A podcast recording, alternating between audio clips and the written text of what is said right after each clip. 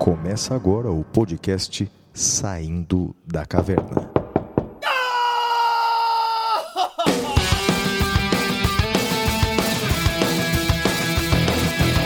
Com Guilherme Madeira, Fala galera, sejam bem-vindos, sejam bem-vindas. Flávio Martins, Olá, meus amigos, muito bem-vindos a mais um episódio Saindo da Caverna. Flávio, eu queria iniciar esse episódio mandando um abraço e indicando os podcasts aqui que eu gosto bastante. Primeiro, o pessoal do direito, o Salvo Melhor Juízo, do nosso amigo Tiago Hansen, o Vira Casacas, que é do Felipe Abal, do Gabriel Divan e do.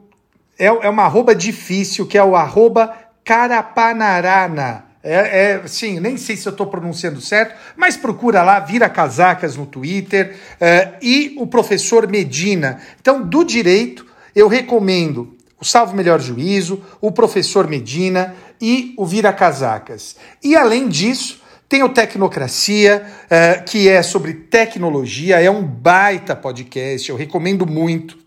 Tem o xadrez verbal e tem o já famoso anticast, né? Todos aí também ouvem o anticast e o xadrez verbal. Recomendo enfaticamente, Flávio. Olha, Madeira, eu quero também mandar um abraço para todos os nossos ouvintes assíduos. Olha, nós já tínhamos pessoas que ouviam o nosso podcast é, na academia, ou viajando, ou indo para a faculdade. Bem, agora em tempos de pandemia, a gente vê, vê, muitas pessoas ouvindo o nosso podcast lavando louça, arrumando a casa. O fato é que realmente, cada vez mais, pessoas vão se juntando ao nosso grupo de ouvintes e a gente tem que agradecer a cada uma dessas pessoas pelo carinho. O feedback é maravilhoso. E olha, Madeira, é, eu quero mandar um abraço especial para todos que mandam um e-mail para a gente. Nós temos um e-mail, né? é o podcast arroba professorflaviomartins.com.br. E a nossa audiência é muito qualificada, Madeira. Por exemplo, nós recebemos Flávio, nessa semana só, uma só mensagem. Uma coisa, antes de você falar dessa mensagem, deixa, deixa eu fazer um alerta aqui para o nosso, nosso ouvinte. Uh, olha, você que manda e-mail para a gente, pode mandar e-mail falando mal de mim, porque assim, quem me conhece sabe, Flávio, eu não leio e-mail, a gente tem que confessar. Eu tenho agora na minha caixa de mensagem 46 mil e-mails não lidos. Quem lê os e-mails e, e, e, é atento na seleção é o Flávio. Então você fique tranquilo para falar mal de mim, porque eu não vou ler. O Flávio não vai falar mal, de, não vai falar para mim. Então mande o seu e-mail. Eu queria já agradecer ao Flávio pela leitura dos e-mails, porque se tem uma coisa, gente, que me dá aflição é e-mail. E Flávio, vou te falar uma coisa. Até o WhatsApp eu não tenho lido. Nesse exato momento, Flávio, eu tenho mais de 100 mensagens de WhatsApp não lidos. Então, uh, eu, eu, eu tô, assim, eu agradeço a você e toca, toca a lenha aí falando uh, sobre uh, os e-mails que recebemos.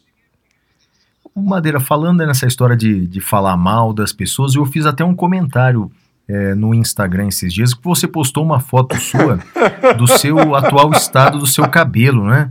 E eu confesso para você que até aquele momento eu não achava razoável a portaria do presidente Bolsonaro de reabrir as barbearias, rapaz. Mas ao ver sua foto, eu encontrei o motivo da razoabilidade do decreto do presidente, rapaz. Que cabelo é esse? Flávio, rapaz? eu vou te falar uma coisa que, que o meu cabelo ele vive de extremos, rapaz. Parece a política brasileira. Depois do banho, ele fica aquela coisa lambida, né? No, no, no interior, a gente fala que a vaca lambeu. E quando ele seca, Flávio, meu cabelo parece o do Jimmy Neutron, assim. É uma, é uma, é uma moita que sobe. Olha, rapaz, tá, tá difícil, viu, Flávio? Ó, oh, Madeira, mas eu fico na dúvida de qual é a versão mais feia, viu, rapaz? Eu acho, eu, eu votaria no empate técnico. A vaca lambeu, né, a segunda versão. Ó, oh, Madeira, agora falando sério, a gente recebeu um, uma, um e-mail aqui bastante qualificado do delegado de polícia e professor de direito penal, o professor Francisco Sanini, né? Ele fez um comentário importante, né? Porque eu tinha dito, Madeira, na aula passada, no podcast passado, que só existia um crime no Brasil sem pena privativa de liberdade, que era o porte de drogas, artigo 28 da lei de drogas. E ele mandou uma mensagem aqui me corrigindo, rapaz. Ele falou que tem um outro crime aqui. É no artigo 4 parágrafo 2 da lei de racismo, perdão, a lei de discriminação e preconceito, ele tem lá um exemplo, vou pegar aqui o, o, o, crime, não é? Que é fazer aqui, ó, prestar, deixa eu ver aqui, a pena é só de multa, a pena é de prestação de serviço à comunidade para quem faz anúncio de ou qualquer outra forma de recrutamento de trabalhadores, exigindo aspectos de aparência próprios de raça ou etnia para empregos cujas atividades não justifiquem. Então, por exemplo, fazer um anúncio lá, preciso de secretária que seja branca, de olhos azuis, é, não faz sentido, né? Não faz sentido. Isso, além de não fazer sentido, isso configura crime e que não tem pena de prisão. Ele faz uma correção bacana aqui, Madeira. É, várias pessoas mandaram mensagens pra gente. Eu quero destacar aqui Maike Sattler, Eric Félix, Ana Carolina Truzzi e o Flávio Linhares, meu xará, que ele faz uma pergunta e eu vou direcionar para você, Madeira, porque tem a ver com o podcast anterior, cujo tema principal, o tema cavernoso, era busca e apreensão. A primeira pergunta dele é assim: ó, busca pessoal por fundada suspeita em via pública. Autoriza o agente policial caso encontre objeto ilícito com o, abordado, por exemplo, drogas ou armas, pode ir até a residência do indivíduo fazer busca domiciliar, Madeira? Pode ou não pode? Flávio, você sabe que essa é uma questão interessante. Eu estou até abrindo o meu livro aqui, meu curso de processo penal, porque existe um acórdão exatamente sobre isso que eu cito no meu, no meu livro. Uh, mas enquanto eu não, não encontro aqui esse acórdão, eu digo o seguinte, Flávio, uh, o, a grande questão. Ah, tá aqui, olha. Uh, é o HC, já, já falo o número para quem quiser depois pesquisar. É o HC 47 43 70 de São Paulo, relator ministro Reinaldo Soares da Fonseca, de 15 de março de 2019. Quem tem a nova edição do meu livro, Flávio, está na página 788. É o último parágrafo da página 788. Flávio, eu, eu considero esse, esse acórdão uh, a demonstração mais clara de, de equívoco, Flávio, uh, de, de falta de clareza dos nossos padrões epistêmicos de decisão, no seguinte sentido. Veja, ao mesmo tempo que o STJ autoriza isso, ele não autoriza aquilo que eu disse, né? Que se a pessoa sair correndo, a polícia vá atrás dela. Então me parece uma falta de congruência aí e de forma que eu respondo para o nosso querido ouvinte. Meu caro Flávio, o STJ entende que é possível fazer isso. Eu particularmente acho questionável, acho difícil, acho que deveríamos traçar aí uma série de exigências, por exemplo, que houvesse relação com o crime, essa busca. Então, por exemplo, se uh, eu faço a busca e apreensão em, em um traficante Percebo que a pessoa é traficante. Acho que faz sentido ir até a casa para ver se tem mais droga. Agora, um outro crime, acho que não me faria muito sentido. Eu não sei se você concorda com isso, Flávio, mas o STJ autoriza. Madeira, o STJ autoriza, mas que posição, com todo respeito, mas que posição equivocada. Então, quer dizer, no meu entender, claro, né? Então quer dizer que o sujeito praticando um crime, eu, eu, eu entendi e concordo com o seu argumento, né?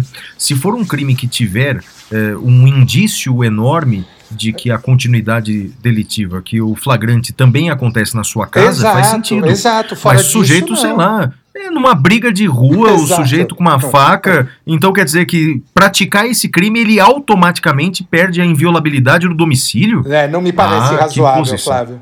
Também, viu? Mas o STJ entende que pode então, Madeira? Então, pode, flagrante pode, delito pode. pode. entrar na casa do sujeito? Foi esse acórdão aí que eu mencionei para você, Flávio. Eita, rapaz. Vamos lá, tem uma segunda pergunta aqui, ó. É, mandado de prisão. A pergunta sobre mandado de prisão. Autoriza o policial adentrar na residência do indivíduo para prendê-lo, muito embora não haja previamente o mandado de busca e apreensão? Em outras palavras, o procurado encontra-se trancado na sua casa, ele tem um mandado de prisão. É, o mandado de prisão autoriza a entrar na casa para prendê-lo ou só o mandado de busca e apreensão é que autoriza a entrar na casa, Madeira? Flávio, uh, se houver a identificação correta de que aquela pessoa uh, é a pessoa buscada, pode entrar na casa. Uh, o artigo 289 e o 289A do Código de Processo Penal, eles estabelecem mais ou menos essa questão da prisão por mandado. é um tema, aliás, eu imagino que o nosso ouvinte pode estar tá estudando para concurso, porque é um tema clássico de prova de concurso. Vai ter delegado civil agora no Paraná, Flávio, e eu acho que uh, a gente tem aí uma, uma, uma boa chance disso cair na prova. Então a ideia é: pode entrar, e digo mais. Uh, de, sendo o domicílio da própria pessoa, não há problema algum. A questão é se essa pessoa entra no domicílio de terceiro no período noturno. Nesse caso, Flávio, quando a pessoa entra no domicílio de terceiro, no período noturno, uh, o perseguidor, o policial, tem que pedir autorização para entrar. Se autorizou, pode entrar. Caso contrário, tem que cercar as saídas e aí, uh, só no dia seguinte, quando amanhecer, é que pode entrar aí, independentemente da autorização. Flávio, no episódio passado ficou claro que eu tenho um gosto meio estranho para alguns programas de TV. E isso Ô, me Madeira, lembra... deixa eu te interromper, não é só para programas de TV, não, viu? Aquela discussão entre Rolling Stones e Beatles, por exemplo, ainda me, me dói até hoje. Não é? Então, portanto, seu gente... mau gosto não é apenas com relação à série. Desculpe fazer esse parênteses, viu?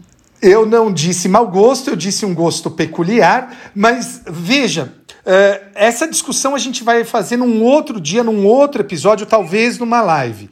Agora, a questão uh, do programa de TV é porque existe um programa, Flávio, que eu adoro também, que chama Polícia 24 Horas. Você já assistiu? Não, graças a Deus, Madeira, não.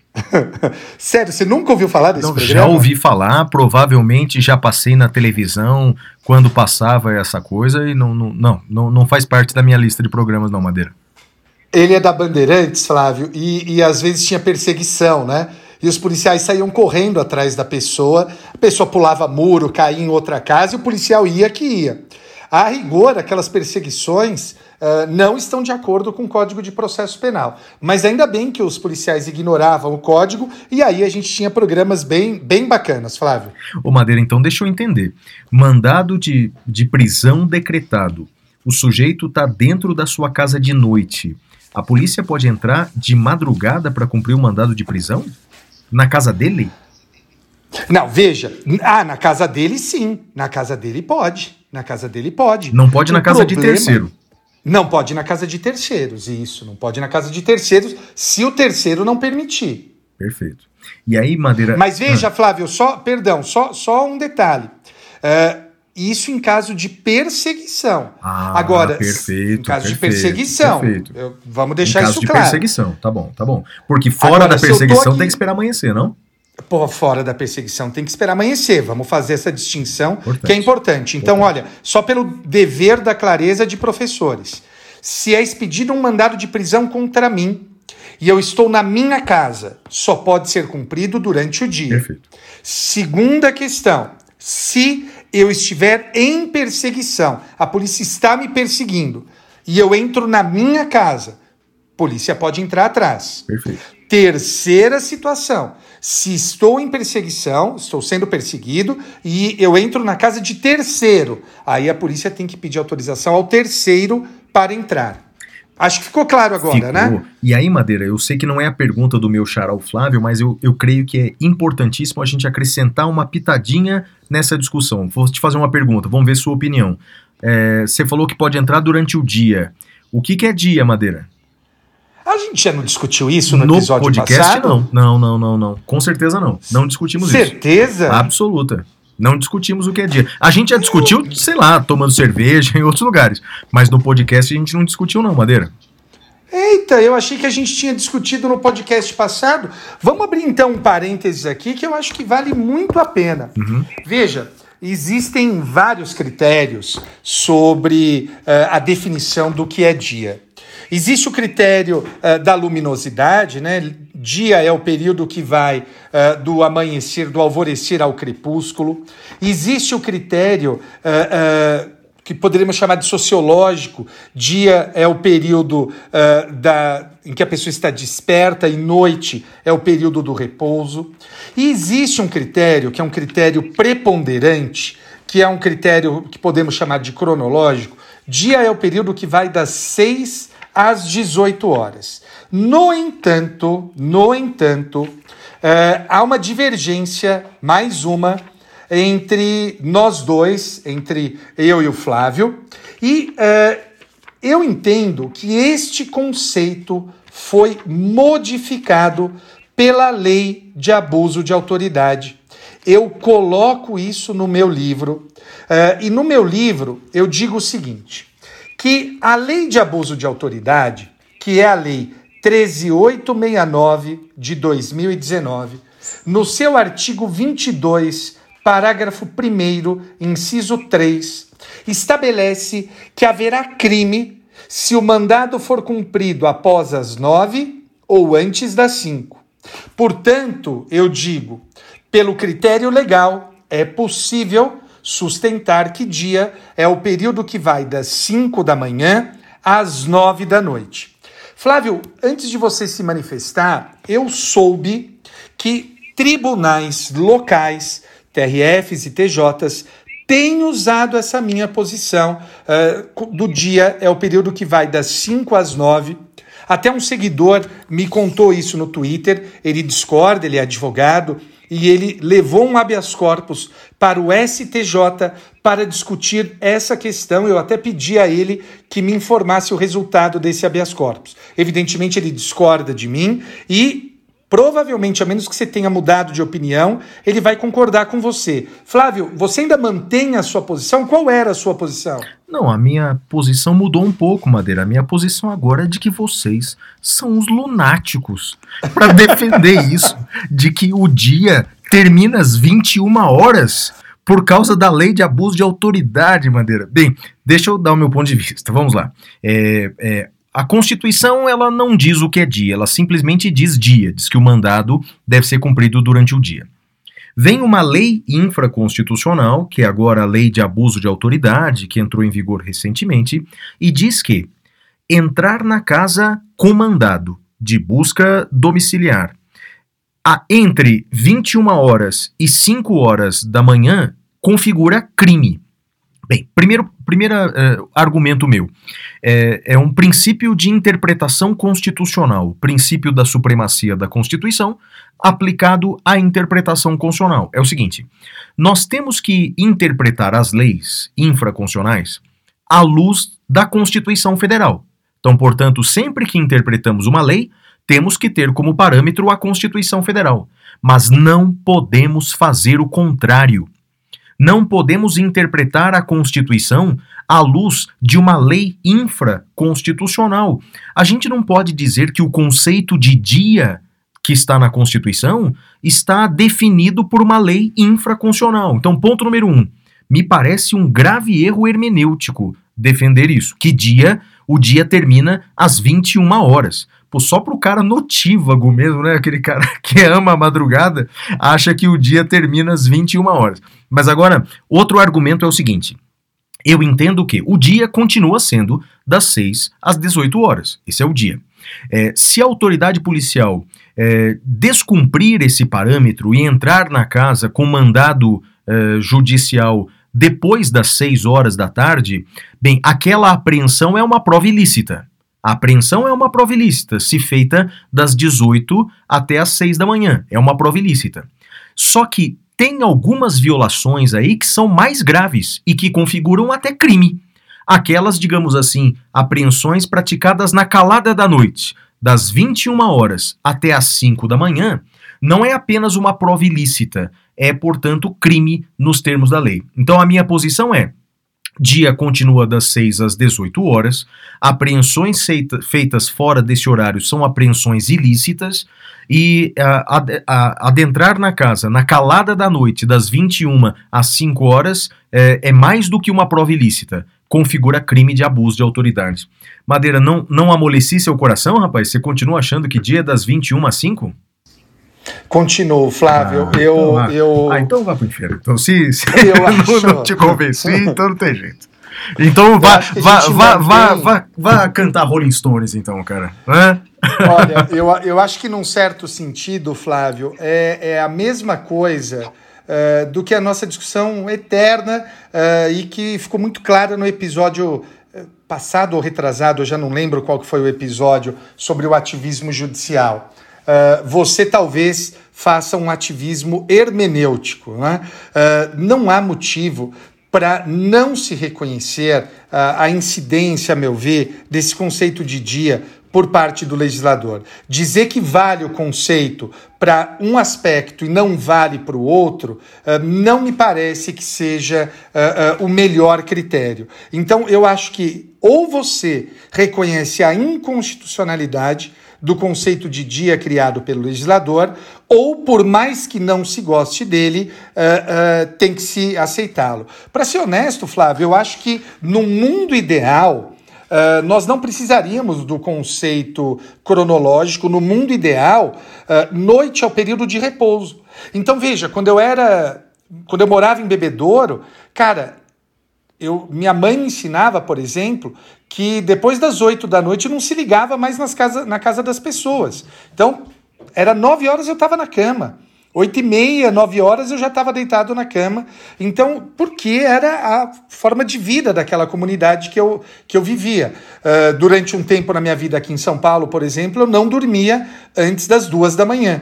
Hoje eu durmo por volta das onze, onze e meia da noite. Então, eu acho que varia. Uh, no mundo ideal, seria esse critério uh, sociológico, mas precisamos de um critério objetivo e eu não vejo motivos para reconhecer uh, a inconstitucionalidade desse dispositivo. Olha, Madeira, e dessa maneira batemos o recorde aqui do nosso podcast. Estamos ainda na abertura, estamos desejando, estamos agradecendo aí aos nossos ouvintes por estarem conosco e já falamos mais de 20 minutos. Vai, Madeira, apresenta o primeiro bloco do programa. Vai, meu filho. E agora vamos ao primeiro bloco, que é o Notícias da Caverna. Até já!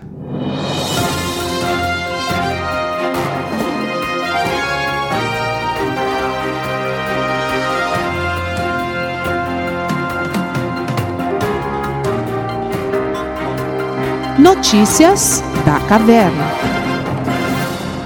Olha, Madeira, agora o nosso bloco Notícias da Caverna tem assunto, hein, meu amigo? Tem assunto. Eu até antes de começar o programa falei para você que eu estava quando eu estava fazendo a minha parte aqui do roteiro do nosso programa, eu colocando uma notícia atrás da outra, eu comecei a ficar meio assustado, deprimido, preocupado, Madeira. Olha, a minha esperança é que gravar o podcast agora sirva como uma espécie de terapia, viu, rapaz? Para acalmar uh, esse, esse meu estado de apreensão diante de várias notícias que a gente vai conversar aqui. Eu vou começar pela primeira. Seguinte, olha. Ministros de Estado são intimados para depor naquele inquérito que investiga supostos crimes de, do presidente da República por interferência na Polícia Federal, vírgula, sob pena de condução coercitiva. Madeira.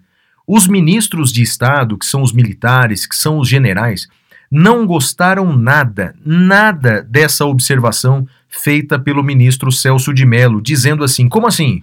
Então quer dizer que eu corro o risco de condução coercitiva? Estão me tratando feito bandidos? Bem, o fato é o seguinte. É, como é que funciona essa questão de condução coercitiva? Porque muitas pessoas disseram que o Supremo tinha terminado a, a, julgado inconstitucional a condução coercitiva. Madeira, explica para os nossos ouvintes aí. Quando é possível condução coercitiva? Flávio, condução coercitiva também tem um sinônimo clássico que foi utilizado pelo ministro. Você lembra qual que foi na, ah, na, na decisão? Condução debaixo de vara.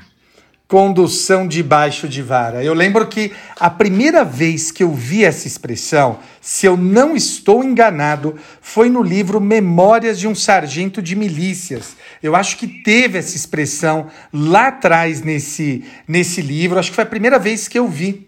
É, eu até dei risada, falei, pô, condução debaixo de vara, né? É uma expressão super, super curiosa. E o fato, Flávio, é que essa é uma confusão super comum.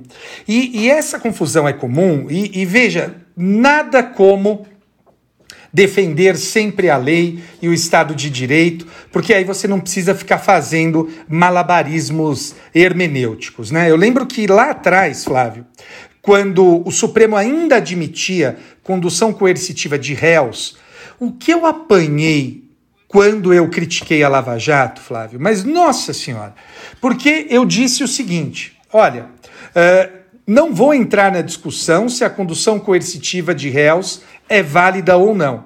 O fato é que, mais uma vez, o, mini, o juiz Sérgio Moro não cumpre o Código de Processo Penal. O artigo 260 do Código de Processo Penal deixava claro o seguinte: pode haver a condução coercitiva desde que descumprida a intimação. Flávio do céu. Uh, eu me lembro. Mas explica aí, Madeira, mas é, é na Lava Jato estavam conduzindo coercitivamente sem a prévia intimação? Sem a prévia intimação, Flávio. Mas o argumento usado, Madeira, é que aí produzia melhor a prova, porque pegava a pessoa de surpresa, Madeira.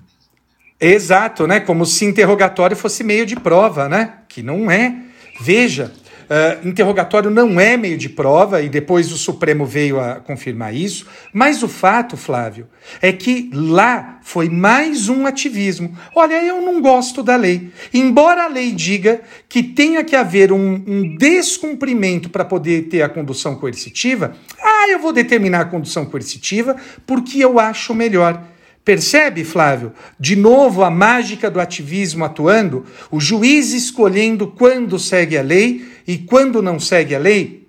Pois bem, o fato é que depois o Supremo reconheceu que era inconstitucional, ou melhor, que não foi recepcionada a condução coercitiva de réus e aí eu lembro, Flávio, que uma, uma pessoa virou para mim e disse assim: Ah, eu queria tanto que aqui fosse como nos Estados Unidos. E eu respondi: olha, eh, essa decisão do Supremo é baseada na jurisprudência da Suprema Corte Americana, porque lá o réu não é obrigado a depor, o réu decide se irá depor ou não, e não pode haver a condução coercitiva dele.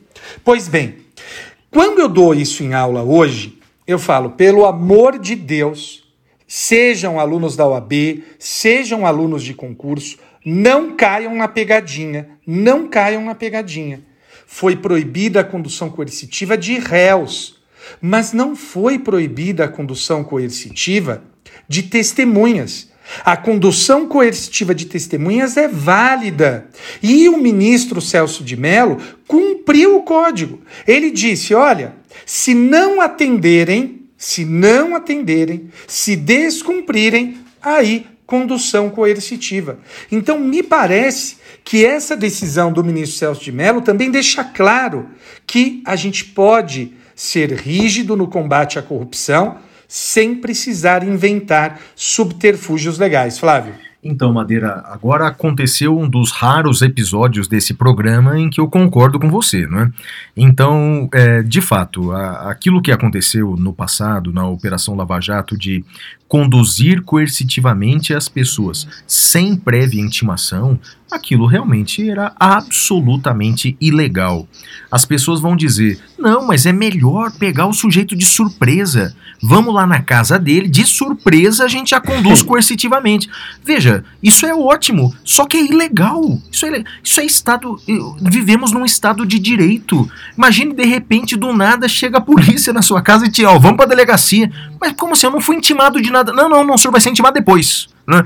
Não, isso é isso não, não é Estado de Direito. Né? É, o Aires Brito, ex-ministro do Supremo, ele diz que é, é, é a sede de combater a criminalidade, especialmente a corrupção, né, ela não pode ser atropelada. Né? A, a, lei ela não pode ser atropelada nesse desejo de combater a, a corrupção. Então, em resumo, Madeira, me, me corrija se eu estiver errado. Então, condução coercitiva do acusado ou do suspeito não é mais admitida, tendo em vista que, como ele tem o direito de permanecer em silêncio, não tem por que conduzi-lo coercitivamente. Então, isso vale para suspeito e vale para réus. Para testemunhas e vítimas, elas podem ser conduzidas coercitivamente, tá certo isso? Tá certo, Flávio, e só deixando mais claro ainda, um, um aluno virou para mim uma vez, Flávio, e disse assim: Professor, uh, o meu delegado, ele, ele é escrivão de polícia, o meu delegado não determina a condução coercitiva de testemunha. Eu falei, mas por quê? Ele disse: olha, se para o acusado não pode, para a testemunha também não deve poder. Eu falei, olha, com, com todo respeito, mas uh, há uma confusão aí por parte do seu delegado entre uh, o sujeito de direito e aqueles que têm o dever de colaborar com a justiça. Todos todos que não acusado têm o dever de colaborar com a justiça. Então, acho que é uma confusão muito. E, que os ministros militares deixaram clara essa confusão. Né? Não sei se eles quiseram fazer um fato político, não sei se eles ficaram incomodados com a expressão debaixo de vara, não conseguiram entender exatamente o que ela significava e talvez tenham tido uma má compreensão, mas o fato é que o acusado não tem o dever de cooperar com a justiça e tenho duas Todos coisas. Todos os outros têm. Concordo, concordo contigo. E tenho duas coisas para acrescentar aqui, Madeira. Primeiro é o seguinte: é, hoje virou crime conduzir coercitivamente alguém de forma indevida é mais do que uma irregularidade. Hoje é crime de abuso de autoridade. Eu estou aqui com a lei de abuso de autoridade aberta, uhum. é a lei 13.869. Olha só o artigo 10. Decretar a condução coercitiva de testemunha ou investigado manifestamente descabida ou sem prévia intimação de comparecimento ou juízo, é crime de abuso de autoridade. Então, quer dizer, hoje, inti, é, conduzir coercitivamente uma testemunha sem a prévia intimação é crime. E conduzir coercitivamente o investigado ou o réu também é crime. Quer dizer, a Lava Jato fez com que o Congresso Nacional, não é Madeira, fizesse essa reação aqui, não é? A reação do Congresso é, é essa conduta agora é crime. Agradecemos a Lava Jato por ter aprimorado o nosso sistema processual e ter tornado criminosas condutas que jamais deveriam ter sido praticadas pelo Estado se tivesse sido respeitada a lei desde o início, Flávio. E aí eu vou fazer uma última pergunta sobre isso, Madeira, que é: acho que nós vamos concordar. É possível eh, conduzir coercitivamente o investigado ou o réu para ele ser objeto de, uma, de um reconhecimento? É possível conduzi-lo coercitivamente para ele ser reconhecido? O que, que você acha? Sim ou não? Flávio, o ministro Gilmar Mendes, que foi o relator da DPF, que cuida uh, dessa, dessa da condução coercitiva, ele deixou claro que só valia para interrogatório. Para fins de reconhecimento, não há problema algum. Nós estamos gravando esse episódio no dia 14 de maio e amanhã, Flávio, eu vou participar de uma banca na USP, eu sou examinador externo, com um tema muito interessante que a gente pode até fazer um episódio autônomo aqui, que é o tema das intervenções corporais forçadas. Então veja, eu vou falar um pouquinho e depois eu vou te devolver mais uma pergunta. Flávio, uh, veja, eu entendo, assim como o ministro, que pode haver a condução coercitiva para fins de reconhecimento. Agora, Flávio, eu queria ouvir de você. Você acha que pode haver. Então, primeiro, a sua opinião sobre isso que você me perguntou. E segundo, você acha que pode ser a pessoa obrigada a fornecer uh, sangue ou material genético, Flávio? Boa, legal, Madeira. Quanto à primeira parte, eu creio, é, bem, concordo com o Gilmar Mendes, acho que é a sua posição também, não é? É possível Isso. conduzir coercitivamente para o reconhecimento, não é? O argumento que eu dou é um argumento do daquele eh, processualista que você já mencionou outras vezes em outros podcasts aqui, o argentino Alberto Binder. No caso uhum. do reconhecimento, a pessoa não está produzindo a prova, ela é a prova.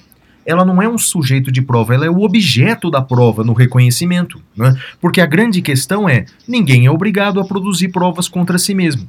Então, no caso aí da, da, da do, do, do, reconhecimento, eu concordo com você, concordo com o Gilmar Mendes. Ele pode ser conduzido coercitivamente. Agora, Madeira, no caso da intervenção corporal, tirar o sangue do sujeito, tirar o material genético, ah, Madeira, aí eu tenho minhas dúvidas. Eu, eu sei qual seria a solução mais adequada no meu ponto de vista. A solução mais adequada, no meu ponto de vista, era termos uma legislação infraconstitucional regulamentando isso. Tínhamos que ter uma lei dizendo quais são os casos excepcionais em que é possível essa intervenção corporal. Quando eu estudei isso pela última vez, e olha, Madeira, faz muito tempo, faz uns 15 anos que eu estudei isso pela última vez, na Alemanha eu lembro que tinha lei sobre isso. Sim, tinha lei na Alemanha, sim. deve ter ainda, né? Mas a última Tem. vez que eu vi. E essa seria, no meu ponto de vista, a melhor solução, porque veja, quando há uma situação como essa de restrição de direitos fundamentais, a saída mais democrática, a saída mais adequada é quando a restrição decorre da lei infraconstitucional. Porque caso contrário, ela fica nas mãos do juiz e aí cada caso ele vai ter que fazer uma ponderação entre os direitos em conflito. Então, Madeira, ah, no meu ponto de vista, deveríamos ter uma lei regulamentando a intervenção corporal no Brasil. E o que, que você acha? Flávio, eu concordo com você, é um dos parâmetros da Corte Europeia de Direitos Humanos. Uh, a discussão que vai ter é se as leis existentes no Brasil são suficientes. Nós temos duas leis no Brasil que tratam desse tema. A primeira é a Lei da Identificação Criminal, que permite ao juiz determinar a coleta do material. E a segunda veio com um pacote anticrime, Flávio, que estabelece uh, a compulsoriedade do fornecimento desse material. Uh, essas leis são objeto, uh, pelo menos a primeira, na verdade, é objeto de questionamento no âmbito do Supremo e acho que vai dar uma, uma, uma grande discussão. E eu vou te ser honesto, Flávio. Eu não vejo inconstitucionalidade, uh, contrariando a maioria da doutrina brasileira, e curiosamente, Flávio, a Europa também não. Na Europa, eh, tanto os tribunais locais quanto a Corte Europeia de Direitos Humanos, ela entende que é possível uh, a coleta desse material, mesmo contra a vontade do investigado, observados aí sete parâmetros. Uh, eu indico esses parâmetros no meu livro, no meu curso de processo. Uh, Inclusive, uh, trago um julgado, Flávio, de julho do ano passado no meu livro sobre isso, que colocaram uma sonda no sujeito para ver se ele tinha droga dentro dele, Flávio. E a Corte Europeia considerou válida essa, essa intervenção, Flávio. Madeira, mas aqui no Brasil, você acha que essas leis que você mencionou, a lei de identificação criminal e o pacote anticrime, elas dão guarida para tirar sangue do suspeito, por exemplo, para colher o seu material genético? Você acha isso? Eu acho que sim, Flávio. É eu acho que sim. Eu acho que sim. E vou fazer uma ponderação com você, uh, que é uma das coisas que eu vou, vou, vou discutir posteriormente. Veja, a lei de identificação criminal, Flávio, ela permite que seja tomada à força a sua digital. Uhum. O material genético é para fins de identificação também. É a mesma coisa. Em caso de recusa de um, vai na força. Em caso de recusa do outro, também iria na força. O que, que você acha? Então, Madeira, eu tenho seríssimas dúvidas quanto a isso. Eu, eu é, é, que tirar sangue me parece uma situação muito mais invasiva, não é? é eu estou olhando aqui a lei de identificação criminal, bem, e de fato ela ela possibilita a, a compulsoriedade. Acho que é o artigo 9A, não é isso? Ela permite, não é? A compulsoriedade da, da, da, da colheita do material datiloscópico, não é? é bem, uhum. isso me parece uma coisa. Agora, é, não, não, não extrair daqui o entendimento de que é possível tirar o sangue do suspeito, Madeira, eu tenho minhas dúvidas. Quanto ao pacote anticrime, eu não encontrei ainda o artigo que, que daria guarida. Está na lei isso. de execução penal Uh, eu não lembro decora agora, Flávio. Uh, inclusive é falta grave, Flávio. Hum. É falta grave não uh, o preso não concordar com a coleta do material. É falta grave. eu- Aliás, Flávio, é o nono A da Lei de Execução Penal. Os crimes, os condenados por crime praticado dolosamente, com violência de natureza grave contra a pessoa, ou por qualquer dos crimes previstos na lei eh, dos crimes hediondos, serão submetidos obrigatoriamente à identificação do perfil genético mediante extração de DNA, por técnica adequada e indolor. Artigo 9A da Lei de Execução Penal, Tá, Flávio. então vamos lá. Então a lei de identificação criminal permite a colheita obrigatória do material datiloscópico, impressões digitais.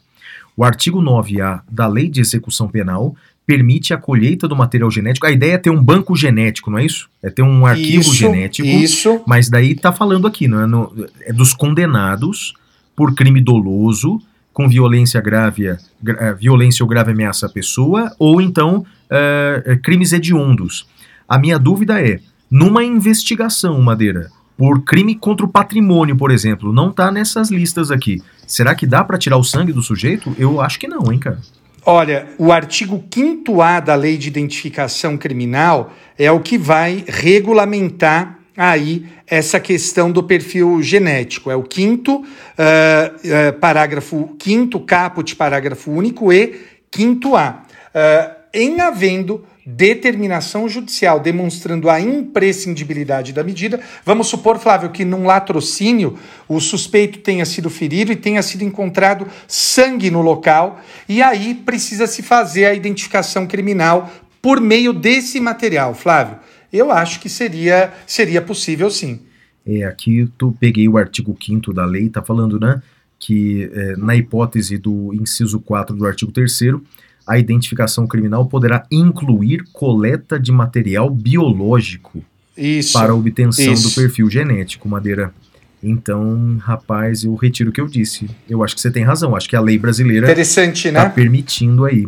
É, tá permitindo. Engraçado, né, rapaz? Mas que, que situação complicada, hein, rapaz? Então quer dizer que é, é, não, aqui não tá falando quais crimes, não, né, rapaz? Lá na, na Não, lei de não. execução penal tá falando crimes graves. Sim. Mas aqui, não. na lei de identificação criminal tá ampliando esse rol. Não é só a impressão digital, não. Material biológico Não. também pode ser colhido, não é isso? Exato. E digo mais, Flávio, a minha preocupação está mais com o banco de dados. Eu, eu me preocupo muito mais com o banco de dados do que com a colheita do material em si. Hoje eu tô, ainda mais depois de ter lido esse trabalho, só reafirmou a minha, a minha posição, eh, que já está no livro, eu, falo isso no meu curso de processo penal, desde edições passadas, eh, que eu não via problema nessa colheita de material.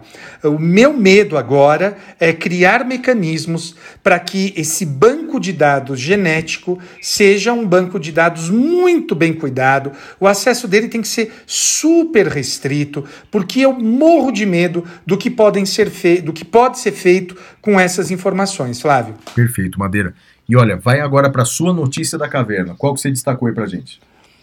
Flávio, eu trouxe uma notícia aqui, né, sempre pensando, focando muito naquele nosso uh, ouvinte que está estudando para concurso ou para prestar o AB, que é o seguinte: uh, o STJ deu uma decisão que foi publicada agora no dia 3 de abril de 2020, uma decisão muito interessante.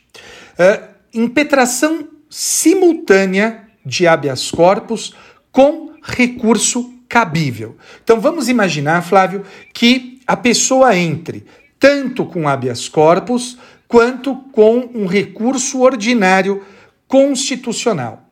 O que, que o STJ disse? Ele diz o seguinte: que quando o habeas corpus for impetrado de forma concomitante com recurso cabível contra o ato impugnado, isso vai ser admissível apenas se for destinado à tutela direta da liberdade de locomoção, ou se for um pedido diverso do objeto do próprio recurso e que reflita indiretamente na liberdade do paciente. Vamos traduzir isso, Flávio. Então vamos supor que uh, eu tenha entrado com HC no TJ para pedir a libertação do meu cliente e o TJ negou. Eu posso entrar com HC e com o ROC, porque eu estou discutindo liberdade em ambos. Agora vamos supor que o meu cliente seja uh, condenado no TJ em, em, em acórdão e eu entre com um recurso especial eu vou poder entrar com habeas corpus, desde que nesse habeas corpus eu discuta outro tema diferente daquele que eu vou discutir no recurso especial. No fundo, no fundo, Flávio, o que nós temos aqui é mais uma limitação ao uso do habeas corpus, aquela ideia de jurisprudência defensiva, ou seja, de que os tribunais restringem o acesso uh, a eles, seja pela via do habeas corpus, seja pela via dos recursos extraordinários. Flávio, isso está no HC 48 25 49 de São Paulo, relator ministro Rogério Schietti Cruz, de 3 de abril de 2020. Flávio. Legal, Madeira. Minha próxima notícia da caverna é a seguinte: o presidente, nessa semana, o presidente Jair Bolsonaro, ele fez um decreto ampliando o rol das atividades essenciais durante a pandemia. Nesse rol já estavam, por exemplo, serviço de telemarketing e já estava também os cultos, já estavam também os cultos de qualquer natureza. Agora, nessa lista de atividades chamadas de essenciais, foram incluídas as academias de ginástica, as barbearias e os salões de beleza, portanto, segundo o decreto presidencial, são consideradas atividades essenciais durante a pandemia as academias de ginástica, as barbearias e os salões de beleza. A questão é: quais são as implicações jurídicas disso, sobretudo depois que o STF decidiu que estados e municípios têm autonomia para estabelecer as regras restritivas durante a pandemia? Bem, o fato é o seguinte, a gente já falou disso em outros episódios, foi mais de um episódio. Né? Nós entendemos sim que o Supremo ele agiu corretamente nessa decisão porque somos afinal uma federação. E somos uma federação em que estados e municípios têm competência para legislar e, e, e, e adotar medidas no tocante à saúde.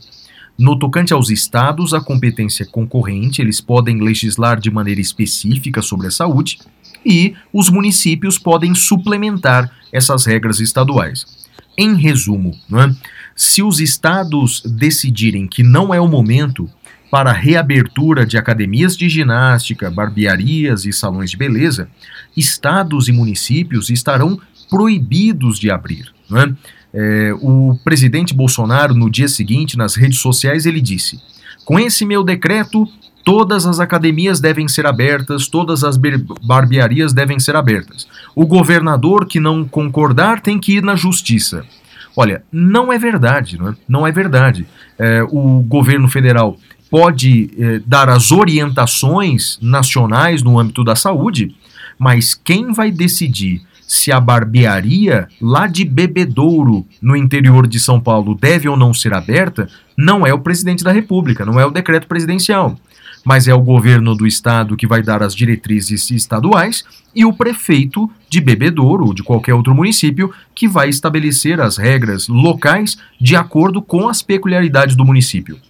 Então eu te pergunto, então, ora bola, se o presidente não tinha o poder de abrir as barbearias e academias e salões de beleza, por que fez isso? Olha, Madeira, hoje, quinta-feira, que nós estamos gravando. Hoje é que dia do mês, Madeira? Hoje é dia 12? Hoje é dia 14. 14 já, oh meu Deus. Então, dia 14, em, o presidente ele deu uma, uma declaração para empresários dizendo que é uma guerra contra. Temos que travar uma guerra contra governadores e prefeitos.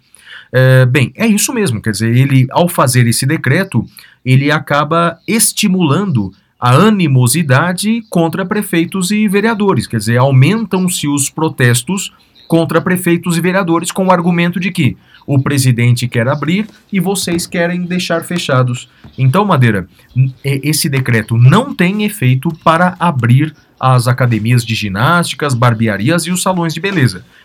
Infelizmente para você, Madeira, que está com o cabelo desse jeito, não é? Mas é, é, é, vamos, vamos esperar o que vai acontecer. Com certeza haverá casos que chegarão ao judiciário, Madeira. Eu concordo com você, Flávio. Acho que sua análise foi, foi bem, bem precisa. E aí, Flávio, eu, eu queria fazer uma, uma ponderação com você.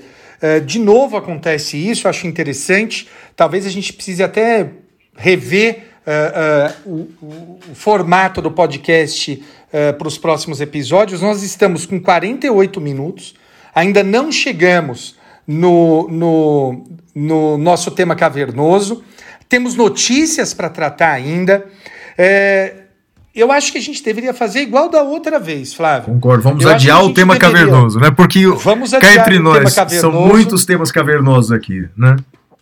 E vamos, então, vamos para a próxima notícia, é, que é uma notícia que eu ia dar, Flávio, mas que ela tem a ver com o tema cavernoso. Então eu vou guardar essa. Vou só mencionar a notícia, mas você não vai comentar, porque ela vai ser objeto de discussão. A gente adia o tema de hoje para a semana que vem. Combinado. Uh, a, a notícia é: o Ministério Público do Distrito Federal entrou com uma ação civil pública na Justiça pedindo o fim do acampamento 300 do Brasil na capital federal. Uh, esse acampamento, Flávio, eu pego aqui a notícia do UOL, uh, é, ele é chamado de uma milícia armada pelos procuradores. Uh, a integrante ou a líder desse grupo, não sei como é que se chama, Sara Winter, alguma coisa assim, ela até admitiu que tem armas lá no acampamento e ela alega que essas armas são para defesa pessoal. Então, Flávio, só quero que você guarde essa notícia porque você irá comentá-la no próximo episódio, quando formos falar de direito de reunião.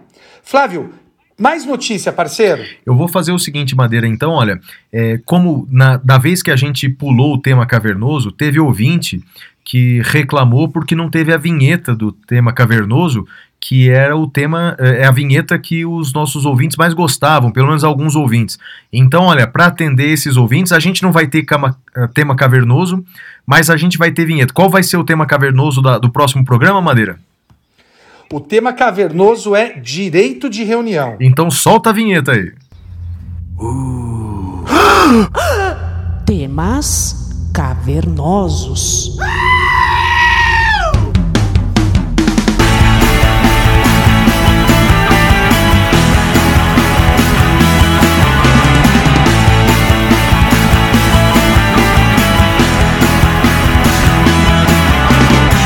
Muito bem, continuamos agora ainda nas notícias. Flávio, que notícias mais você ainda tem para tratar? Ah, Madeira, olha só, parece que a novela dos exames do presidente parece que chegou ao fim. Olha só, nessa semana, eh, o presidente do STJ ele reverteu uma decisão do TRF da terceira região garantindo o direito à intimidade do presidente para não apresentar os seus exames de Covid-19. É?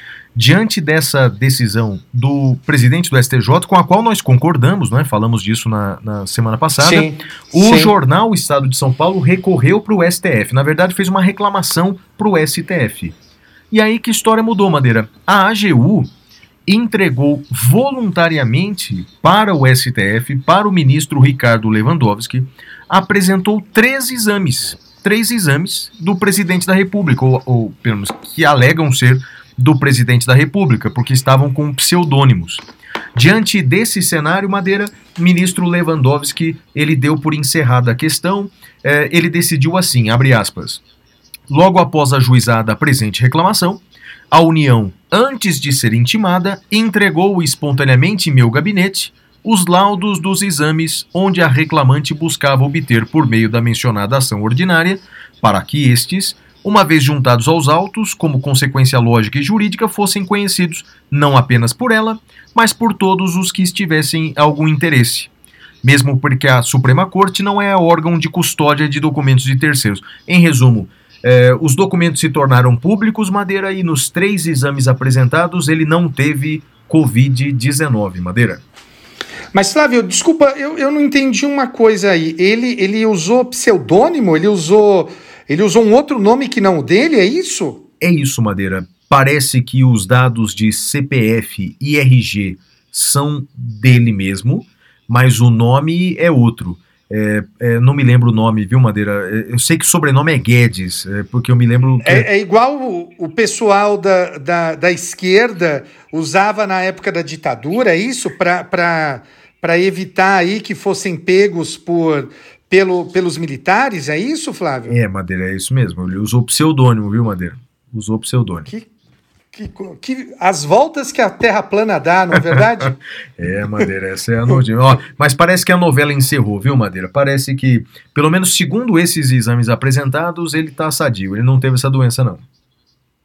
É, é, bom, de qualquer forma, fica registrado que nós uh, discordávamos né, da, da, apresentação. E aí, Flávio, uh, só uma coisa que, que me, me entristece, eu acho que é um pouco também do sinal dos tempos. Né? Muita gente, Flávio, criticou o presidente do STJ como se ele tivesse uh, algum motivo escuso para dar aquela decisão. E sendo que, por exemplo, nem eu, nem você, evidentemente, temos qualquer uh, interesse uh, nesse tipo de, de temática. Mas eu acho que isso mostra como o país está doente, né? A gente sequer consegue admitir que alguém possa tomar uma decisão uh, com base simplesmente naquilo que acredita, né? Eu acho que o, o, é a demonstração clara da doença do país, a meu ver. Não sei se, se você vê dessa forma também, Flávio. Concordo também, Madeira. Na verdade é isso, né? Essa, essa polarização é, na qual nós vivemos, ela acaba contaminando muito, né? O, o, ponto de vista das pessoas. É uma pena, né? É uma pena. É, nesse caso aí, quando o TRF, quando o STJ, o presidente do STJ suspendeu, você acredita que eu recebi uma mensagem de um amigo meu me criticando, dizendo: Olha, Flávio, o que vocês fizeram com o seu podcast? Como se a gente. Sério, como se a gente tivesse convencido o presidente do STJ, né? A culpa não é nossa, não, é só o nosso ponto de vista. A gente não está fazendo isso. Ainda defendemos a nossa posição, né, Matheus? Sim, sim, não é porque o Supremo decidiu o contrário ao que a gente pensa que a gente vai falar que a gente está errado. Eu não, não me curvo uh, uh, aos argumentos do Supremo, respeito, evidentemente, mas discordo. E faz parte do jogo, né? Democrático, uh, enquanto ainda pudermos ter jogo democrático. Flávio, você tem mais alguma notícia? Ah, tem mais algumas para a gente debater aqui, Madeira. Veja essa. O Ministério Público determinou a investigação por crime de estelionato do pastor que vendia aquele grão de feijão que supostamente curava a Covid-19 pelos valores de 500 e de mil reais, Madeira. A gente falou disso naquele podcast da semana passada, não é? Foi, aliás, o meu prêmio é, negativo do, do prêmio Sim. Capitão Caverna, não é? Foi com relação a isso. E agora o Eu MP... choquei os ouvintes quando eu falei que eu assistia uh, os programas dele na TV. Sim, e você comprou quantos grãos, Madeira? Não, não, não. Aí, aí já é demais. então, o fato é que é, o pastor está sendo investigado pelo crime de estelionato. Olha, Madeira, que tema sensível esse, rapaz. Eu, olha, ele foi meu destaque negativo no prêmio do Capitão Caverna. Achei realmente uma conduta absolutamente desrespeitosa. Agora, minha dúvida, Madeira, é, é, é, porque veja, eu tenho um apreço imenso pela liberdade de religião, do artigo 5 inciso 6. Eu tenho minhas dúvidas se essa conduta configura crime ou não, Madeira. Eu acho bem. E eu tenho dúvidas se seria o crime de estelionato ou o crime de charlatanismo e curandeirismo, né, Flávio? É, eu creio que estelionato não é, não é, Madeira? Não é, não é estelionato, né? Eu, eu creio. Eu, tá mais pro curandeirismo. Vender uma planta mágica tá mais para curandeirismo. Mas o fato, Madeira. Bem, é, eu acho que nós dois concordamos que a conduta é extremamente grave, não é? ambos concordamos com isso. Agora, a minha dúvida é se configura crime ou não ou, ou se isso está nos limites da liberdade de religião. Porque, olha, Madeira, não é de hoje que as religiões é, vendem é, promessas é, para os seus fiéis, não é? Lembra daquela história das cartas de indulgência da Igreja Católica? Então, quer dizer, a Igreja Sim. Católica vendia cartas de perdão. Então, quer dizer, vender é que no caso de semente que cura uma doença letal, é, parece que é um pouco de exagero. Não é, não tá perdendo, não tá vendendo só uma vaga no céu, não é Madeira? Vender vagas no céu já, já, já é um costume. Agora vender uma cura é, uma, uma semente que cura, pode estar um pouco além. O que eu peço. Flávio, o que ele faz nos programas dele é, é um verdadeiro absurdo, cara. Por mais que eu assista, é, é um verdadeiro absurdo, assim. É, é, é, é um abuso ali é, sem tamanho, Flávio. Assim, o, precisava o Ministério Público olhar com maior atenção para esse tipo de coisa. Não é só ele que faz isso, infelizmente. Eu sei, eu só tenho medo de que o Estado, investigando esses cultos, acabe cerceando a liberdade de culto. Entendeu a minha preocupação? Eu não estou dando nenhuma razão para eles, não, pelo amor de Deus. Né? Não, lógico, Só tenho lógico. medo de que isso vire uma caça às bruxas de, de, de, de certos cultos religiosos. Porque é, eu entendo que os cultos religiosos, até o Supremo já decidiu isso. É, e a gente já discutiu isso talvez no primeiro episódio nosso, né?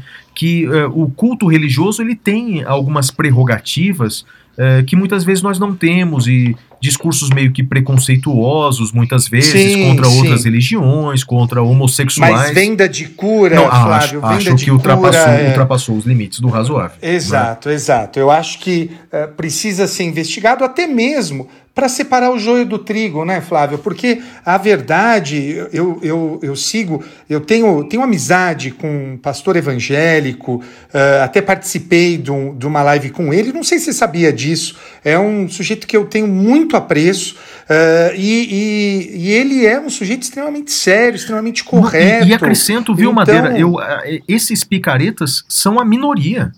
Esses São a minoria, são a minoria. Flávio. A maioria é São, gente são. séria. A maioria é gente que Exato. cuida dos outros. Eu concordo com você. E eu acho que é importante fazer isso até para separar o joio do trigo, né? Para que ah, ah, esse o pessoal que explora o comércio, né, da fé, ah, acabe acabe sendo separado do, do pessoal que é correto. E já que estamos falando de religião, Flávio, nunca me esqueço, né? ah, quando você olha o Novo Testamento, eu não sei. ah, eu não sei se você já leu o Novo Testamento Já, ou qual o seu grau de conhecimento. ah, qual que é o pecado que Jesus cometeu, Flávio? Você lembra? O pecado que Jesus cometeu? Não, É? qual? É. Ira. Ah, ele era bem Jesus- nervoso. mesmo, né? Não era bem Ah, nervoso, sim, mas ele fica os vendilhões do nervoso templo, Uma é, vez.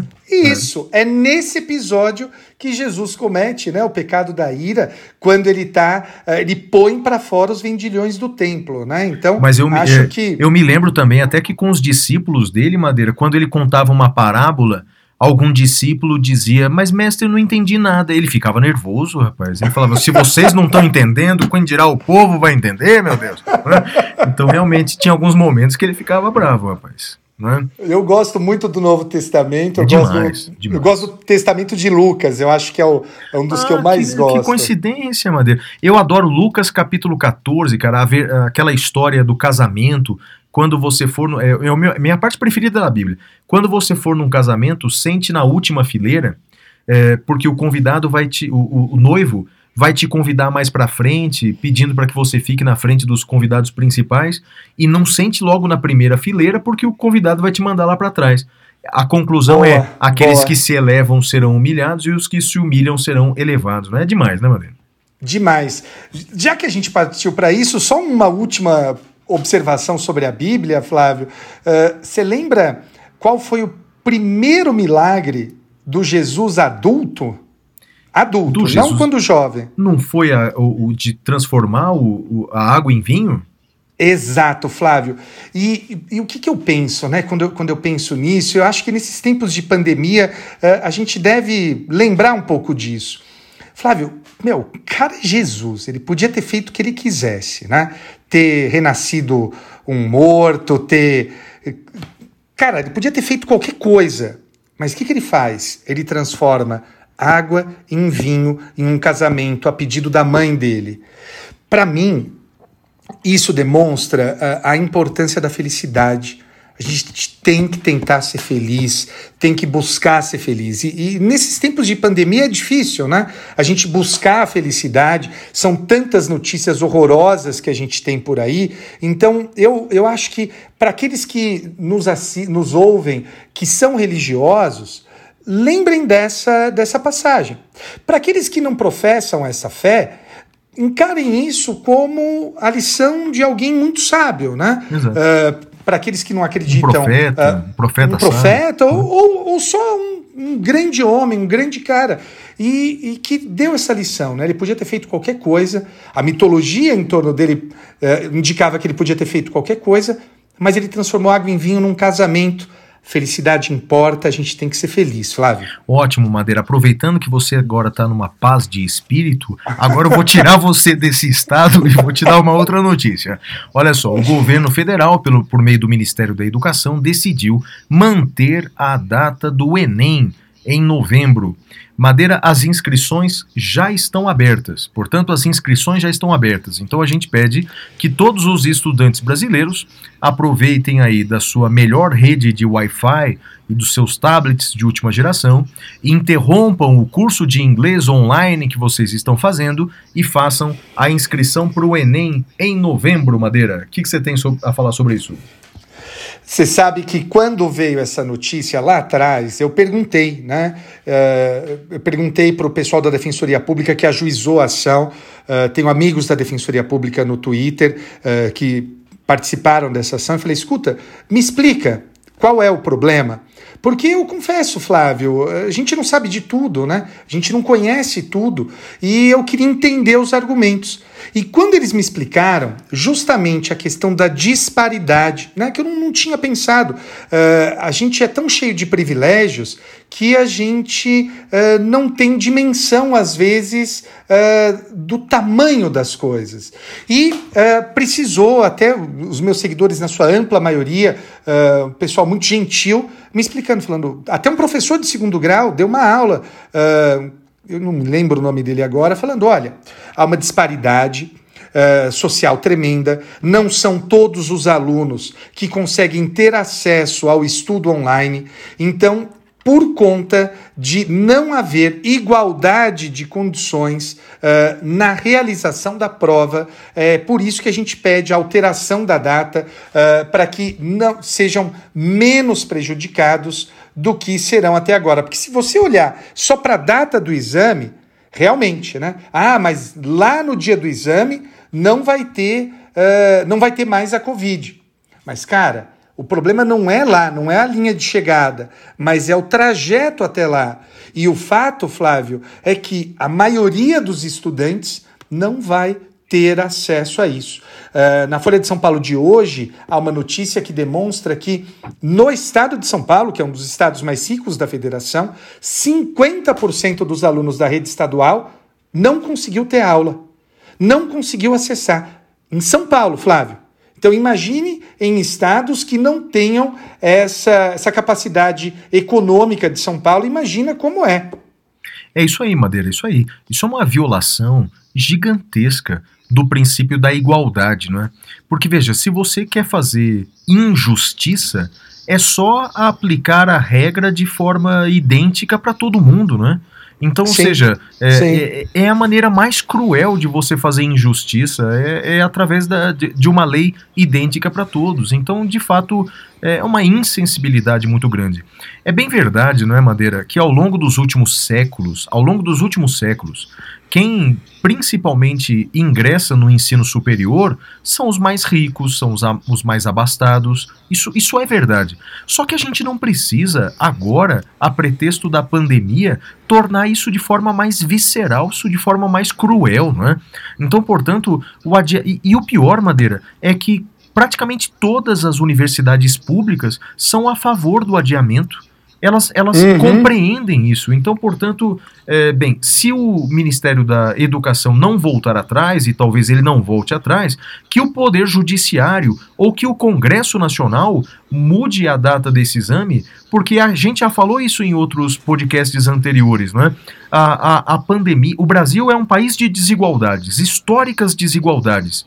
E essa pandemia está mostrando isso de forma mais clara. Os mais pobres estão morrendo mais, os mais pobres estão passando mais fome, não é? E agora os mais pobres não vão chegar na universidade, não é? Então, tomara, Madeira, que, que Deus sensibilize o coração dessas pessoas, então que o judiciário pese uma caneta ou que o Congresso mude a lei e mude a data desse exame, Madeira. É isso aí, Flávio. Mais alguma notícia, meu amigo? Ah, Madeira, se a notícia anterior não tirou sua paz, essa agora vai tirar, Madeira. Seguinte, no dia 13 de maio de 2020, dia da abolição da escravidão, eh, o governo editou a medida provisória 966. A medida provisória que limita a responsabilização dos agentes públicos durante a pandemia. O fato é o seguinte: então, agente público durante a pandemia só poderá responder civilmente ou administrativamente se agir com dolo ou erro grosseiro, se agir com dolo ou erro grosseiro. Bem, qual que é o problema dessa lei, Madeira? Não, não é uma inovação absoluta, já existe uma regra semelhante desde 2018 na LINDB, a Lei de Introdução às Normas do Direito Brasileiro, né? mas o fato é que uh, o artigo 37 da Constituição, parágrafo 6 ele diz que o Estado ele responde pelos danos causados por seus agentes, não é? e aí diz assim no finalzinho, vírgula, assegurado o direito de regresso contra o responsável nos casos de dolo ou culpa. Então, portanto, o Estado pode exigir dos agentes públicos o regresso em caso de dolo ou culpa. E essa medida provisória diz: ah, não, não é bem assim, não é bem assim. O agente público só responde se agir é, com dolo, aí tudo bem, mas se for com uma culpa grave, se for com uma culpa grave, ou seja, se houver, portanto, um erro grosseiro. Moral da história. Então, o prefeito da cidade, ele pode mandar reabrir todo o comércio e daqui a alguns meses, quando todos morrerem, ele vai dizer: "Não, mas havia pesquisas dizendo que eu podia fazer isso". Então, meu eu, eu agi com culpa, mas a minha culpa não é grave. Ele não será responsabilizado nem eh, civilmente, nem administrativamente, Madeira. O que, que você acha? Olha, Flávio, eu não tive tempo ainda de ler essa, essa medida provisória. Uh, eu creio que a gente vai falar dela de uma maneira mais profunda no episódio uh, da semana que vem. Uh, acho que a gente tem que tomar muito cuidado com essa questão do, do, que tem sido produzido, né? principalmente na calada da noite. Né? Foi uma medida provisória que saiu na calada da noite. Então, uh, é aquela coisa, eu acho que depois que a gente perde a confiança, a gente, até um bom dia, a gente precisa analisar com, com lupa. Então, eu quero ver com lupa essa, essa medida provisória, Flávio. Isso, Madeira. Então, olha, a gente já combina uma coisa com os nossos ouvintes. No próximo podcast, a gente vai tratar disso com mais profundidade.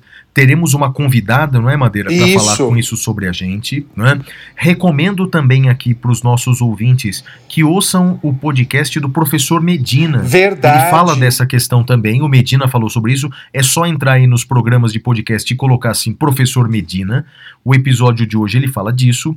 E olha, Madeira, eu refleti bastante sobre isso desde que a medida provisória foi feita. O primeiro texto que eu coloquei nas redes sociais eu escrevi assim: é, tenho dúvidas sobre a constitucionalidade, mas tenho certeza de que essa medida provisória contraria o interesse público. Então, quanto à contrariedade ao interesse público, me parece que é inequívoca, porque Madeira, ela, ela permite que o agente público seja imprudente. Aliás, ela legitima o que muitos dos nossos agentes públicos estão fazendo. Madeira, tem agentes públicos indicando qual remédio deve se tomar, sem a certeza, você sabe disso, sem a certeza da efetividade daquele remédio. Sim. Então, isso é um ato imprudente. Agora, ele vai ser responsabilizado? Nos termos da lei, não. Porque talvez ele vai argumentar que o erro não é um erro grosseiro, se houve culpa, não é uma culpa grave. Então, eu entendo que essa medida provisória viola muito o interesse público.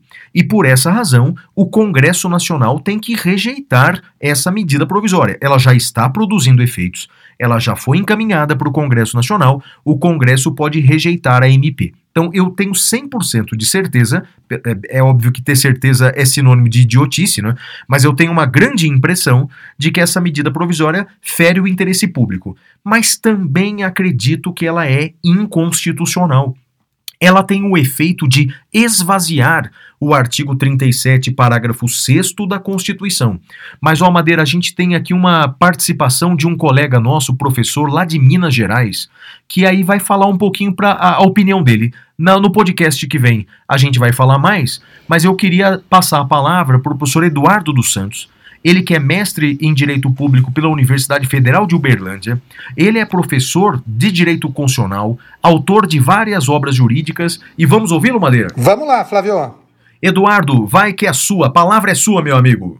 Bem, em primeiro lugar, eu gostaria de agradecer o professor Flávio Martins pelo convite.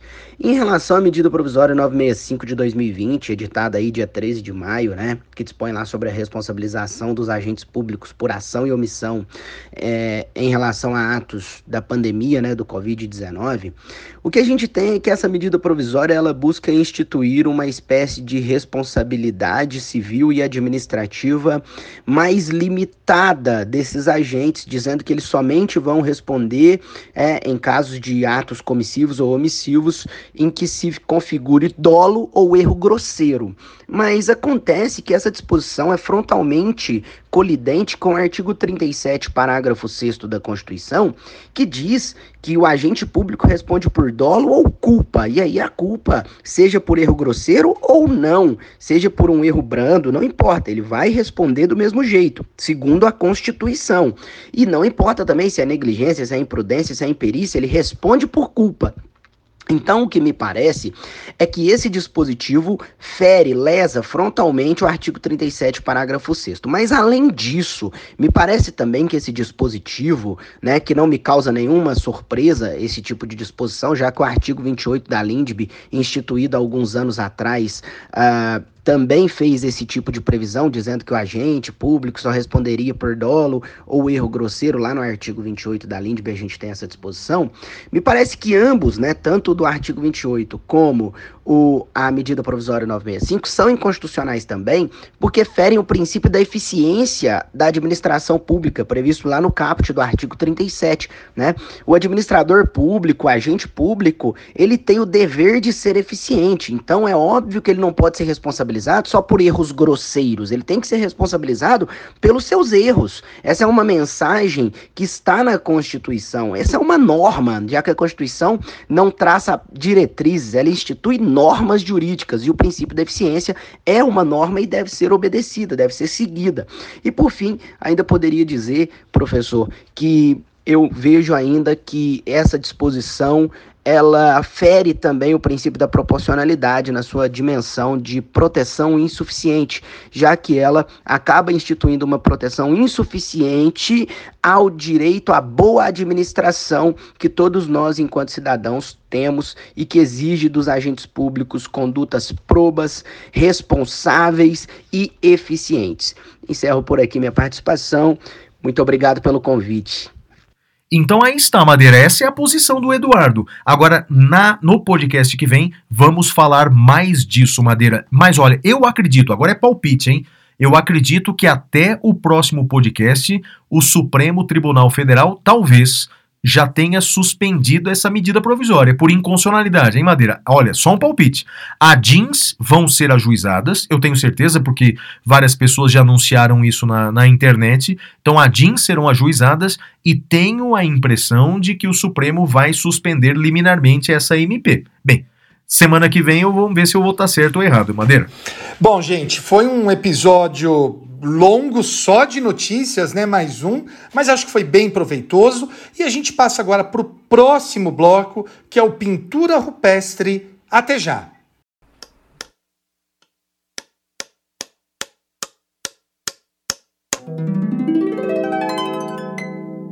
Pintura rupestre. Uau!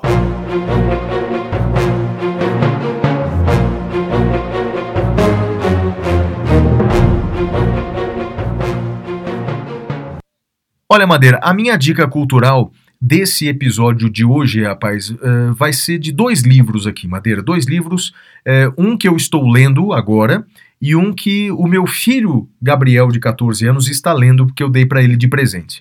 O que eu estou lendo é um livro muito famoso, A Origem do Totalitarismo, de Hannah Arendt. Um livro escrito na década de 60, Madeira, mas que vale muito a pena a gente ver, é, estudar a visão dessa filósofa é, judia que passou a viver nos Estados Unidos, Hannah Arendt. Não sei se você sabia, mas Hannah Arendt foi uma das famosas judias que tiveram a nacionalidade caçada por Hitler, né?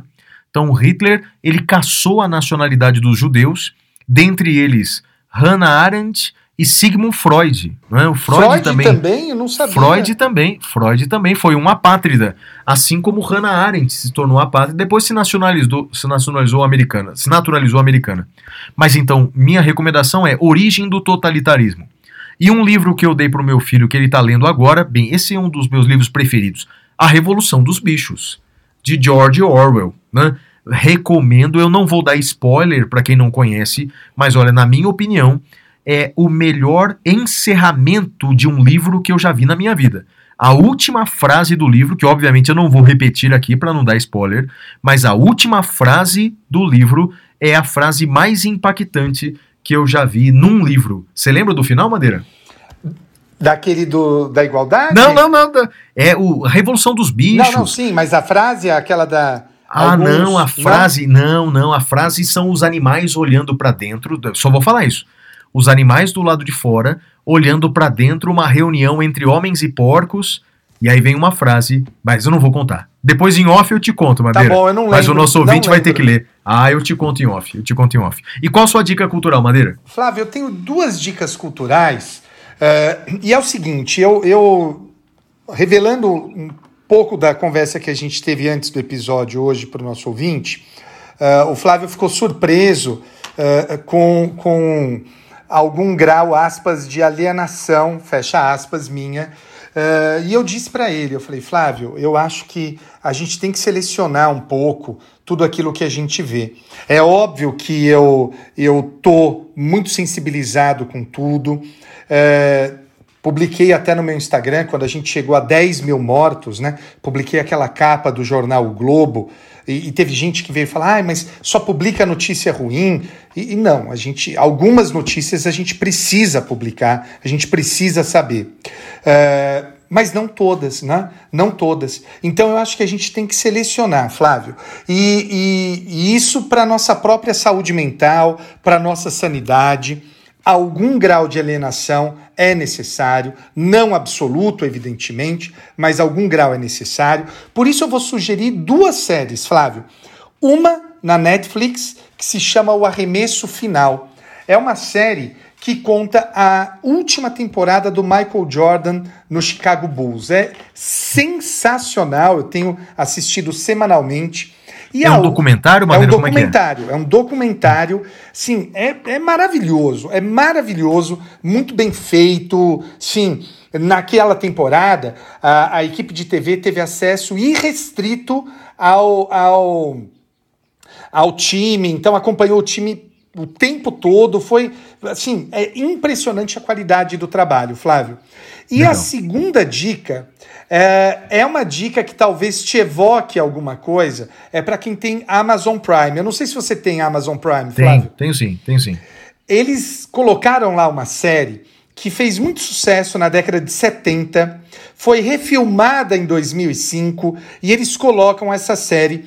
É, você imagina, Flávio, que é, a humanidade está acabando, ela está sendo é, perseguida por robôs que ela mesma criou e isso no espaço sideral. E temos que procurar um novo planeta, porque o planeta que a gente morava foi destruído. O planeta se chamava Caprica. Eu tô falando de Battlestar Galactica, Flávio. Tem lá no Amazon Prime. Você assistiu?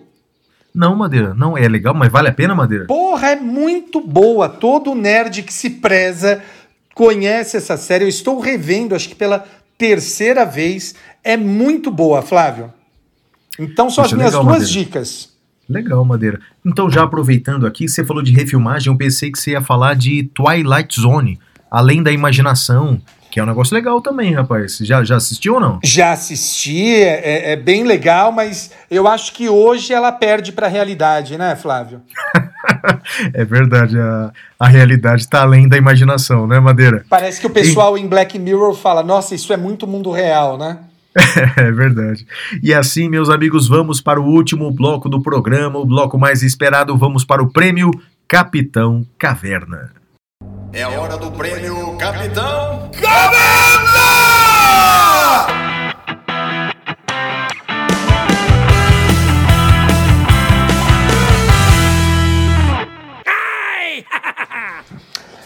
Muito bem, meus amigos, nesse, nesse bloco nós vamos falar de destaques negativos e destaques positivos. Eu começo com o meu destaque negativo. Flávio, eu coloquei no nosso roteiro, eu escrevi assim: o falso caminho do meio. Flávio, uma coisa que é muito importante que a gente precisa ficar atento é não cair no falso caminho do meio. A gente vem com aquela velha ideia né, de que a, a virtude está no meio, a virtude é o equilíbrio, mas nem sempre, viu, Flávio? E isso é uh, algo que o pessoal radical tem se aproveitado. Então, eles dizem assim: olha, uh, sei lá, vamos supor, uh, nós não podemos admitir tal coisa de maneira nenhuma. Daí você fala: não, não, isso daí tem que ter. E aí começam a negociar para tentar chegar num caminho do meio. Flávio, o fato é que às vezes a virtude não está no meio.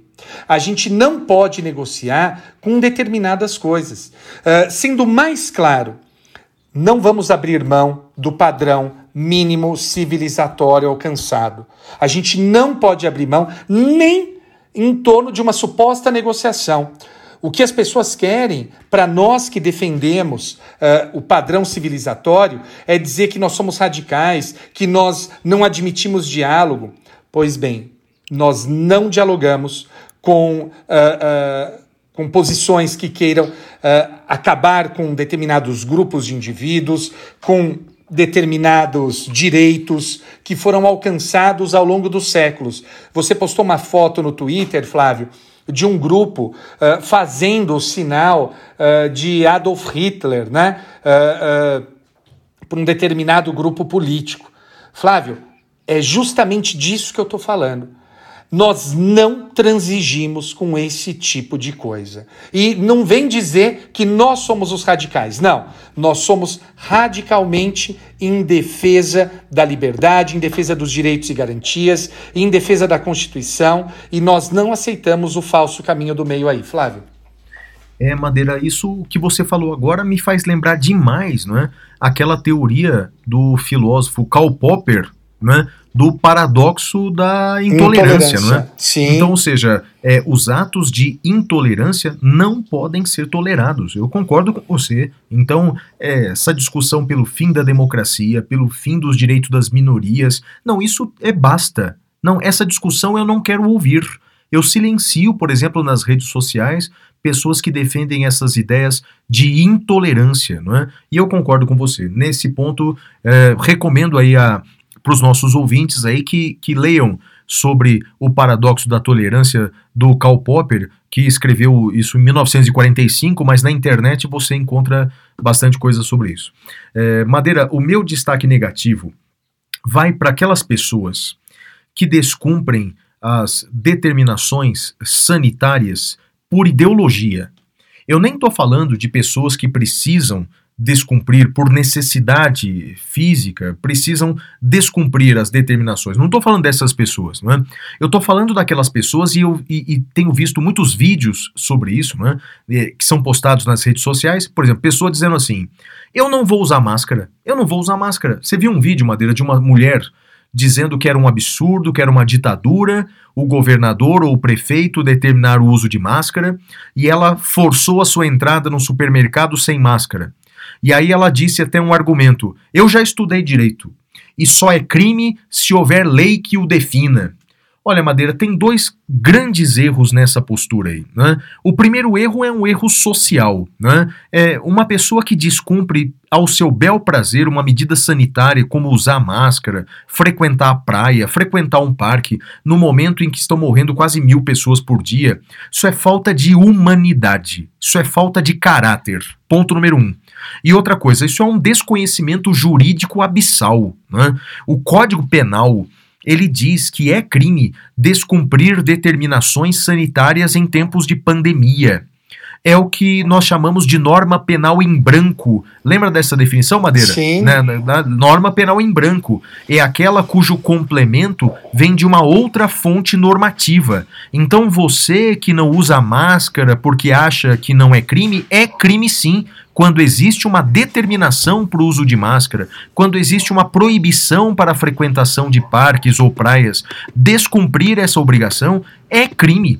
Então, além de ser uma falta de humanidade descumprir essas medidas por convicção ideológica, também é crime. Para essas pessoas, vai o meu destaque negativo, Madeira. E o seu prêmio positivo, vai para quem? Flávio, o meu prêmio positivo, eu não sei nem se o pessoal tá ouvindo aqui ao fundo um, um barulho. O meu destaque positivo vai para as minhas gatinhas Paçoca e Filó, Flávio. Uh, vou te falar uma coisa. Uh, as minhas gatas Ó, Paçoca tá aqui que nem uma doida, não sei se tá dando para ouvir. É, elas me ensinaram ou me fizeram relembrar que para a gente se divertir, Flávio, a gente só precisa de uma bolinha de papel ou de um pedaço de borracha, porque é isso que elas estão fazendo agora. Elas estão correndo que nem umas doidas atrás uh, do pedaço de borracha e estão se divertindo com ele. Às vezes a gente não precisa de muito para se divertir e a gente esquece disso. Então eu agradeço as minhas gatinhas Paçoca e Filó por terem me ajudado a relembrar disso, Flávio. Você me fez lembrar uma música que eu estava aí tocando esses dias, Madeira Índios, do Legião Sim. Urbana, você lembra? Sim. Em que fala assim, não é quem me dera ao menos uma vez, é, explicar para as pessoas que o mais simples fosse visto como o mais importante, não é? Sim. Então, de fato, a simplicidade, a riqueza da simplicidade, não é não? Aliás, Flávio, posso falar o que a gente conversou no WhatsApp? Ah, sim, só falta marcar data, pode falar, pode anunciar. Então é o seguinte, fez tanto sucesso a nossa briga Stones versus Beatles que a gente pensou em fazer uma live uh, e nessa live a gente, o Flávio vai ficar tocando uh, eu vou ficar bebendo cerveja e a gente vai ficar jogando conversa fora e entrando nessas polêmicas Beatles versus Stones e afins. E aí, a gente pede para vocês, fala quais polêmicas que vocês querem que a gente discuta. Polêmica bacana, né? Não polêmica jurídica. Polêmica cultural, Beatles versus Stones, uh, sei lá, Machado versus uh, essa de Queiroz, uh, José de Alencar, né? Machado versus José de Alencar, esse tipo de polêmica que você quer que a gente discute aqui. E Flávio, qual que é o seu destaque positivo? Ah, Madeira, o meu destaque positivo nessa semana de maio, que passamos pelo dia 13 de maio, meu destaque positivo vai para os negros do Brasil, é, porque realmente não é fácil ser negro nesse país, não é? Não é fácil. A, a, a discriminação, ela sempre existiu. O Brasil foi um dos últimos países do mundo a abolir a escravidão. E, e quando aboliu a escravidão, o Estado brasileiro estimulou a imigração de europeus, a imigração de asiáticos, deixando, portanto, aqueles ex-escravos na miséria, na dificuldade. Então, realmente, não é? é o Estado brasileiro tem uma dívida com os negros no Brasil. É, e parabéns para todos vocês que lutam, é? lutam com tanta dificuldade que o Brasil se apresenta e contem conosco. Contem conosco nessa luta, porque realmente vocês merecem cada conquista de vocês. Né? É, a, a escravidão acabou, mas a dificuldade ela persiste. Então, para todos os negros do Brasil, que correspondem a, segundo o IBGE, 51% da nossa população. Embora as, as notícias, as artes governamentais mostrem só crianças de olhos azuis, mas o Brasil tem 51% de negros, de pretos e pardos. Então, para vocês que correspondem à maioria do povo brasileiro. Meu muito obrigado, meu parabéns. Esse é meu destaque positivo da semana, Madeira. Flávio, aproveitando esse tema, uh, eu gostaria de, de sugerir que o pessoal que nos ouve, que siga uma galera aí super bacana uh, do movimento negro, tem a Djamila Ribeiro, tem o Silvio, uh, tem um monte de gente muito bacana. E uma das coisas que eu aprendi essa semana, Flávio, foi com uma arroba do, do Instagram, é arroba Spartacus com S mudo e K. E ela, essa arroba nos conta sobre a história da, da abolição. E Flávio, traz um dado que eu não sabia. havia um projeto para, naquela época, indenizar os negros que fossem libertos aqui no Brasil. E, convenientemente, foi esquecido esse projeto, Flávio. Essa parte da indenização não aconteceu. Incrível, né? Sim, tem uma outra passagem também, que eu não sei se você lembra dessa, que os fazendeiros pleitearam indenização para o governo da época. Os ah, fazendeiros, sim. porque eles foram expropriados. E o ministro da Economia era o Rui Barbosa. E tem um despacho famoso do Rui Barbosa, conhece essa, no que ele diz assim: Olha, eu entendo uh, que é possível indenização, mas não para os fazendeiros, mas sim para os escravos. Né? Se alguém aqui merece indenização, esse alguém são os escravos e não os fazendeiros. Né? E até hoje a gente busca essas medidas compensatórias e o pessoal acha que é esmola, que é isso e que é aquilo. Mas isso é um assunto para um outro episódio. Flávio, mais alguma coisa nesse episódio? É isso, meu amigo. Pode dar tchau para a galera. Muito bem, galera. Então, muito obrigado a todos por mais esse episódio, um longo episódio, mas espero que vocês tenham gostado. Eu queria deixar um abraço para o meu pai, para minha mãe e para você. E para Xuxa, Xuxa ainda não dá para ir no salão de beleza, mas logo você vai, hein, Xuxa. Tchau, tchau. Tchau, tchau, galera.